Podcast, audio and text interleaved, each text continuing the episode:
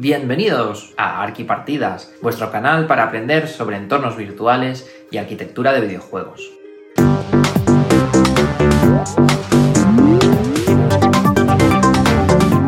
En este vídeo de hoy vamos a hablar de Elden Ring y de su arquitectura.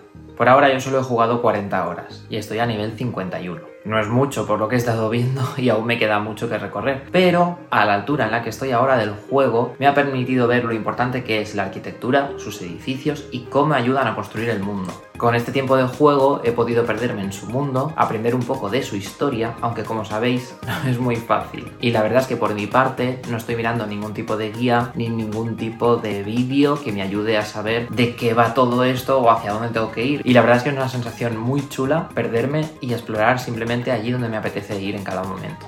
Pero hay un punto muy importante del juego y es que la arquitectura de las tierras intermedias se relaciona muy bien con todo lo que ocurre en nuestra partida y ayuda a vertebrar los escenarios del juego. Desde que salimos a Necrolimbo hay un montón de edificios y ruinas que llaman nuestra atención y van a ser los que nos ayuden a orientarnos en la distancia, los que nos impongan unos objetivos a los que ir y los que más nos seduzcan posiblemente sean aquellos edificios que más nos apetezca visitar. Estos elementos vertebradores del paisaje se encuentran en muchos videojuegos y se relacionan con las ideas del urbanista Kevin Lynch, que en 1960 escribió el libro La imagen de la ciudad, donde describió cinco elementos que vertebran el paisaje y ayudan a formar referencias dentro de las ciudades. Estos elementos son las sendas, los bordes, los barrios, los nodos y los hitos. Las sendas, digamos que son como caminos, recorridos o incluso en ciudades más actuales las líneas de metro, es decir, todos aquellos sitios por los que circulamos. Los bordes son elementos lineales que no se usan, que funcionan como barreras o fronteras entre zonas. Por ejemplo, pues un muro que te corta el paso de una parcela. Los barrios son distintas secciones de las ciudades o de los entornos donde un común de características los identifica. Los nodos son puntos estratégicos dentro de una ciudad donde confluyen diferentes caminos o diferentes elementos. Y los hitos son puntos de referencia, normalmente visualmente impactantes o que destacan sobre el resto, que nos ayudan a orientarnos. Estos elementos ayudan a organizar el espacio y las ciudades, y en Elden Ring los podemos encontrar, los cinco de ellos. Por ejemplo, las sendas son los caminos a recorrer o incluso la luz de las gracias, que nos orientan y nos indican hacia dónde ir dentro del mapa. Los bordes podríamos considerar que son todos los acantilados que encontramos en el juego y todas las barreras verticales que nos obligan a buscar un camino alternativo. Los barrios serían los entornos construidos dentro del juego, como por ejemplo el castillo de Velo Tormentoso o toda la serie de ruinas que vamos a ir encontrando y que organizan los diferentes espacios. Los nodos podrían ser las propias gracias, donde confluyen diferentes caminos y nos ayudan a encontrar diferentes sitios de referencia que vamos a ir coleccionando y añadiendo al mapa. Y los hitos serían todos esos puntos de referencia que nos impactan en la lejanía, como los diferentes árboles áureos o las torres sagradas. Como decía, al emerger por primera vez a Necrolimbo, aunque la presencia del castillo de Velo Tormentoso nos llama en la lejanía, es muy posible que primero nos apetezca más ir a la iglesia que está más cercana. Es la iglesia de Ele, una de las diversas iglesias dedicadas a Marika y a otras deidades del juego. ¡Marica! ¡Marica! ¡Marica! Lo más probable es que acabemos acudiendo a ella por la proximidad del edificio y porque es un punto con bastante atención respecto a nuestra visual. Una vez allí encontraremos a uno de los personajes de la historia, Rena, que nos dará la campana de invocación y nos explicará que sirve para invocar las cenizas de diferentes espíritus que no han vuelto a las raíces del árbol áureo. Pero, eh, un momento. Marika, el árbol áureo. ¿Qué sabemos de la historia de Elden Ring? Personalmente cuando empecé la aventura no había visto más que el tráiler de historia del juego y el tráiler cinemático, pero no sabía nada de que iba más allá de lo que había podido ver ahí. Estoy evitando buscar guías o cualquier spoiler de la historia y me gusta la sensación que tengo de que la voy construyendo yo a medida que juego y gracias a los enemigos, personajes y entornos del juego. Lo digo porque a partir de ahora voy a empezar a decir cosas que a mí el juego me ha inspirado gracias a su arquitectura, pero que no tienen por qué ser ciertas. Es la visión personal mía de la historia del juego tenedlo en cuenta. Por lo que sabemos, a raíz del tráiler de historia y del vídeo inicial del juego, tiempos pasados existía la diosa reina Marika. Esta desapareció y la runa de la muerte fue robada. En un evento conocido como la Noche de los Cuchillos Negros, matan a su hijo, Godwin, y se destruye el Círculo de Elden. Pero no sabemos qué es este círculo, no sabemos si es un elemento real, si es algún concepto espiritual, pero no sabemos nada más allá de que es algo que se rompe. Los descendientes de Marika reclaman los fragmentos del círculo. Estos son los semidioses, que son a los que nos vamos a ir enfrentando nosotros a través del juego. Y el enfrentamiento por los fragmentos del círculo propicia una guerra, en inglés The Shattering, lo que desemboca en el abandono de la voluntad mayor, es decir, la voluntad que rige el destino de los hombres abandona a los humanos. Paralelamente existen los sin luz, unos seres que están a la vez vivos y a la vez muertos y nosotros somos uno de ellos. Estos seres aún están bendecidos por la gracia y esta aún les habla. Entiendo que la gracia es una otra forma de llamar a esta voluntad mayor. Y en nuestro caso, la gracia lo que nos pide es que vayamos a las tierras intermedias y que reclamemos el círculo de Elde. A modo de resumen, esto es lo que se puede saber cuando empiezas a jugar. No es mucha información, pero a rasgos generales esto es lo que podemos saber. Volviendo a las iglesias de Marika que comentábamos al principio, que una de ellas es la que te encuentras nada más empezar, todas las que podemos encontrar en el juego son de corte austero, una mezcla entre románico con algunos detalles góticos como arcos ojivales. Pero, sabiendo que están dedicados a la diosa y reina que ya no existe, se puede interpretar que estas construcciones más antiguas y con menos decoración están en desuso, igual que la religión de Marika está en declive. Y sobre lo que nos explicaba Rena sobre las cenizas que no vuelven a las raíces del árbol, podemos encontrar muchas referencias de este árbol y de sus raíces en las construcciones de las catacumbas. Estas construcciones esparcidas a lo largo y ancho de las tierras intermedias tienen muchas representaciones del árbol y de las raíces. Es más, en las salas de los jefes de estas catacumbas encontraremos pilares llenos de raíces, incluso grandes acumulaciones de estas con muertos enredados entre ellas. Un poco creepy. Incluso en el exterior de una de estas zonas encontré un espíritu que me hablaba de gente que rechazaba la vuelta a las raíces, haciéndonos conectar toda la imaginería del árbol áureo que hemos estado viendo con el concepto de la reencarnación.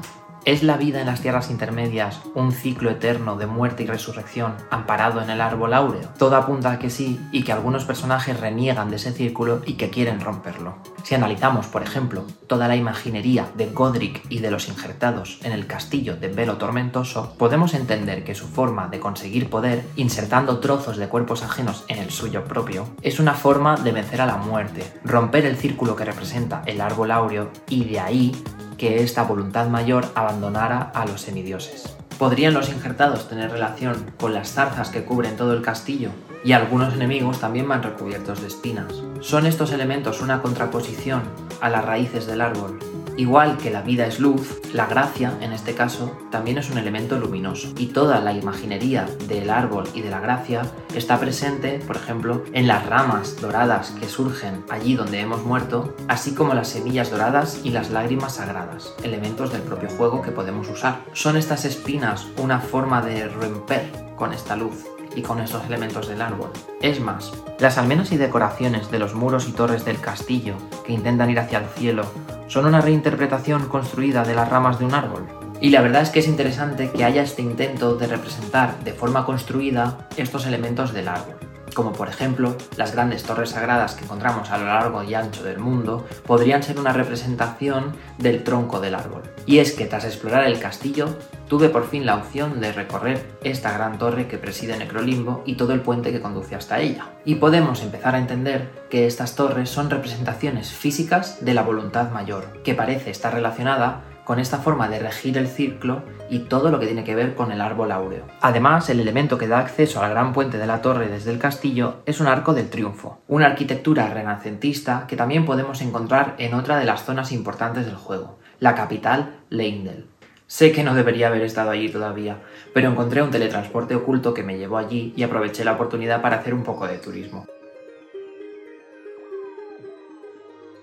Como os decía, este mismo arco de triunfo que da acceso a la torre sagrada de Necrolimbo lo encontramos en la capital, y junto al resto de edificios de la zona destaca el estilo arquitectónico del Renacimiento. En nuestro mundo, el Renacimiento es una época que tiene su esplendor sobre todo en Italia y que recibe ese nombre porque intentaba poner al hombre en un lugar más favorecido ante Dios, una especie de renacimiento de la humanidad después de los años oscuros de la Edad Media. Querían hacer de la humanidad el centro del mundo.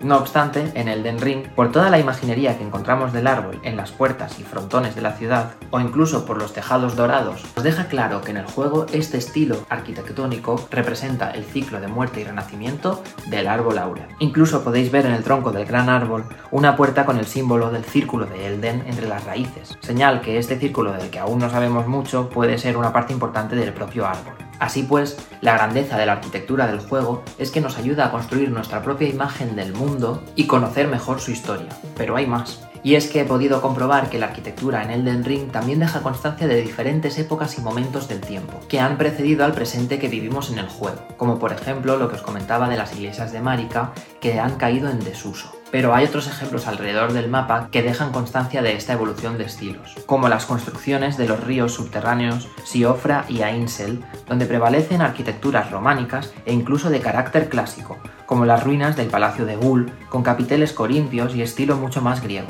¿Son estas construcciones subterráneas los cimientos del mundo? Cronológicamente, sus estilos arquitectónicos nos podrían dar a pensar que sí.